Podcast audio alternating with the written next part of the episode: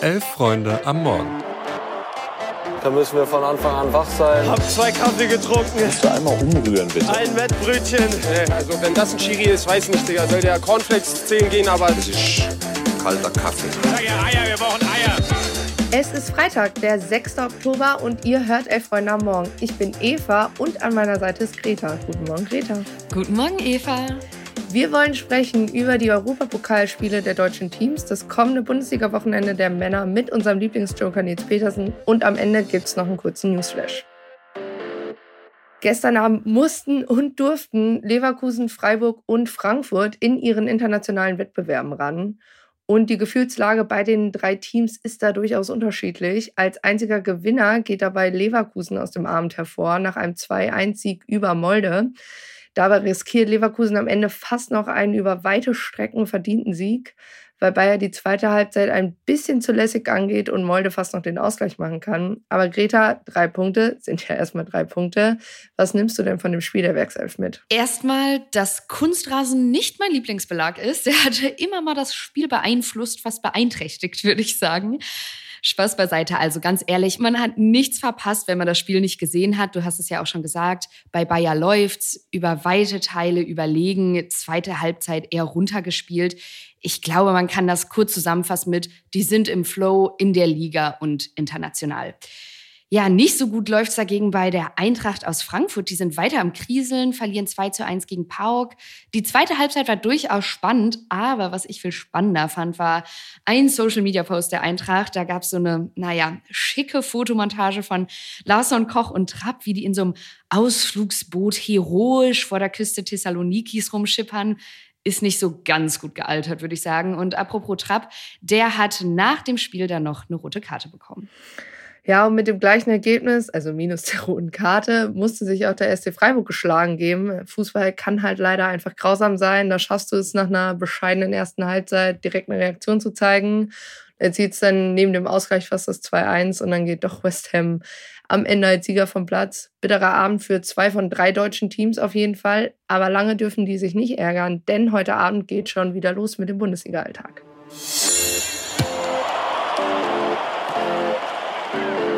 Ganz genau. Der Bundesligaspieltag steht vor der Tür und wie immer gibt es jetzt von uns drei Thesen dazu.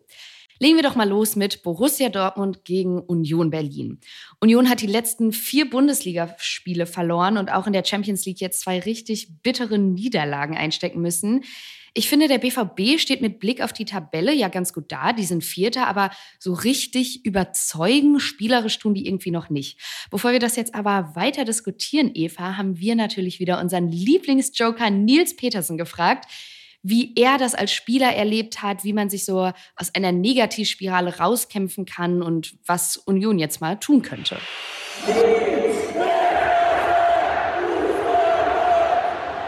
Petersens Joker.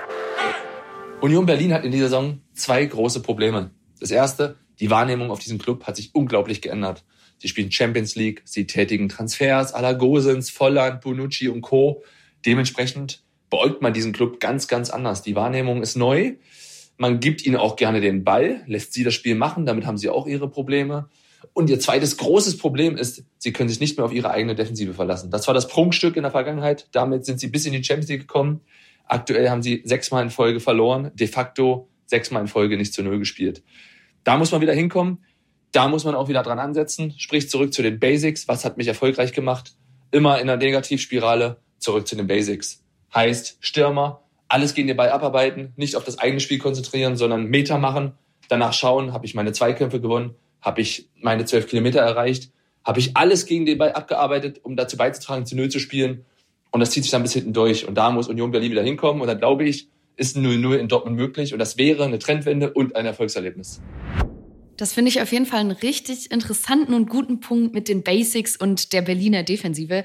Trotzdem muss ich sagen, mir persönlich fällt es richtig schwer, dieses Spiel zu tippen, denn ich habe auch in den letzten Wochen schon überlegt, okay, platzt jetzt bei Union der Knoten oder strauchelt der BVB, weil die ja, wie gesagt, spielerisch irgendwie noch gar nicht so überzeugend auftreten. Was meinst du denn, Eva? Kann Union gegen den BVB mit einer erstarkten Defensive punkten? Können die sich auf die Basics besinnen? Ich bin da erstmal voll bei dir. Wenn man auf meine Kicktipp Punkte guckt, sollte man mir sowieso nie wieder irgendwas glauben, was ich in Bezug auf Fußball erzähle. Aber eigentlich deuten die Vorzeichen alle so ein bisschen darauf hin, oder so wie wir vor allem den BVB kennen, dass der hier jetzt patzt. Gleichzeitig haben sie zuletzt diese engen, ekligen Spiele endlich mal gewonnen. Du hast es schon so ein bisschen angedeutet. Daher, daher können wir uns, glaube ich, so auf die üblichen Phrasen und Begebenheiten nicht ganz verlassen, fürchte ich. Aber klar ist, dass Union dringend diese Negativspirale verlassen will. Und ich glaube, so wie Nils es auch gesagt hat, ein Unentschieden ist da am Ende drin, wenn sie es halt wirklich wieder schaffen, hinten kompakt zu stehen und den Gegner mit ihrer Spielweise zunehmend zu frustrieren und zu Fehler zu zwingen. Ja. Apropos Negativspirale, in der befindet sich auch immer noch der erste FC Köln. Und jetzt geht es ausgerechnet zum rheinischen Duell gegen Bayer Leverkusen. Für Leverkusen könnte die Ausgangslage kaum besser sein. Da steht die Eins beim Tabellenplatz. Beim FC muss man da noch die Sieben hinten dranhängen. Greta, denkst du, hier könne so ein bisschen der Derby-Charakter seine eigenen Gesetze mit reinbringen? Oh, das war was fürs Phrasenschwein, Eva. Also, Derby-Charakter wird es auf jeden Fall geben. Ich glaube, die Stimmung wird gut, aber ganz ehrlich, das hingegen ist für mich einfach zu tippen. Alles spricht für Bayer.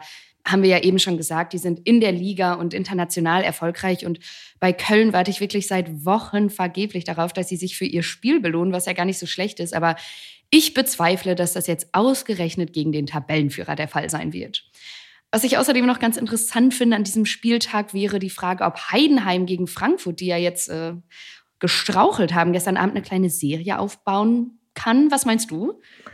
Ja, also bis jetzt konnte der äh, FCH ja keine zwei positiven Ergebnisse in Folge aufweisen, hat sich aber zuletzt zum Beispiel gegen Union sehr gut geschlagen. Und bei dieser SGE wäre ich mir nicht so sicher, ob da nicht zumindest ein Unentschieden für Heidenheim drin ist. Ja, auf jeden Fall. In der zweiten Liga empfängt der S04 übrigens die Hertha. Unser Kollege Louis wird vor Ort sein. Ich gebe meinen Senf jetzt aber nicht dazu. Meine Schalke-Energie für diese Woche ist aufgebraucht. Lass uns da am Montag drüber reden. Dann noch ganz kurz zur Bundesliga der Frauen. Da gibt es ein kleines Topspiel zwischen den Tabellenführerinnen aus Hoffenheim und den Viertplatzierten aus Leverkusen. Und die SGS Essen könnte den FC Bayern bei einem Sieg oder im Falle eines Siegs überholen. Zum Abschluss wollen wir euch noch mit einem Newsflash in die Woche schicken. Und da wollen wir mit News starten, die für den einen oder anderen Fan, glaube ich, auch ein bisschen früher hätte kommen können. Die DFL hat nämlich gestern die Spieltage 9 bis 13 terminiert. Damit bleiben aber immer noch ein paar Spiele im Dezember offen. Also bis zum Ende des Jahres ist hier noch überhaupt nichts fix. Spieltag 9 findet dabei aber schon in der letzten, am letzten Oktoberwochenende statt. Viel Zeit zu planen bleibt da nicht. Die Vereine der unteren Ligen warten da auch noch drauf. Die DFB-Pokalterminierungen stehen auch noch nicht. Das führt bei vielen Fans logischerweise zu Unmut. Freundlich sieht anders aus. Zumindest das war früher wirklich besser. Bundesliga samstags 15.30 Uhr und alle wussten Bescheid. Am zehnten Spieltag erwartet uns am Samstagabend dann wenig überraschend Dortmund gegen Bayern und die inflationäre Benutzung des Begriffs deutsches Klassiko. Greta, was war denn sonst so los im Fußballuniversum? Ja, ernste Themen stehen an. Ganz kurz, Achtung, wir reden jetzt über Vergewaltigung. Es gibt nämlich neue Anhörungen im Fall einer mutmaßlichen Vergewaltigung durch Cristiano Ronaldo.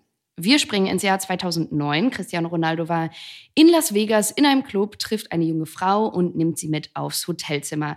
Sie spricht später von einem sexuellen Angriff und er von Einvernehmlichkeit. Ja, 2010 wird sich dann auf eine sogenannte Vertraulichkeitsvereinbarung geeinigt und Cristiano Ronaldo zahlt 375.000 Dollar und es soll nie wieder drüber geredet werden.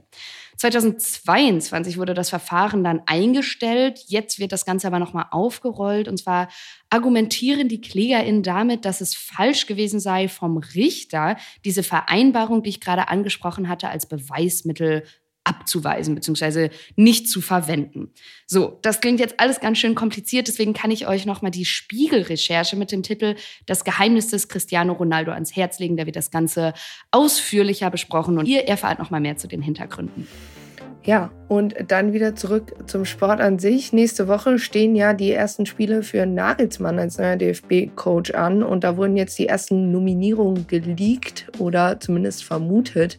Unter anderem dabei sein soll nämlich Chris Führig vom VfB Stuttgart laut Sky. im Kader gegen die USA und Mexiko stehen. Wer wohl nicht dabei ist, ist Dortmunds Emre Can. Ja, und Greta, dann bleibt uns nur noch zu sagen. Ja, das Themenfrühstück wie immer ab 11.45 Uhr hier im Podcast-Feed. Heute mit Tiziana Höll und Florian Nussdörfer. Ansonsten wünsche ich dir, Eva, und euch allen einen guten Start in den Tag und vor allem ein schönes Fußballwochenende. Tschüss. Ciao.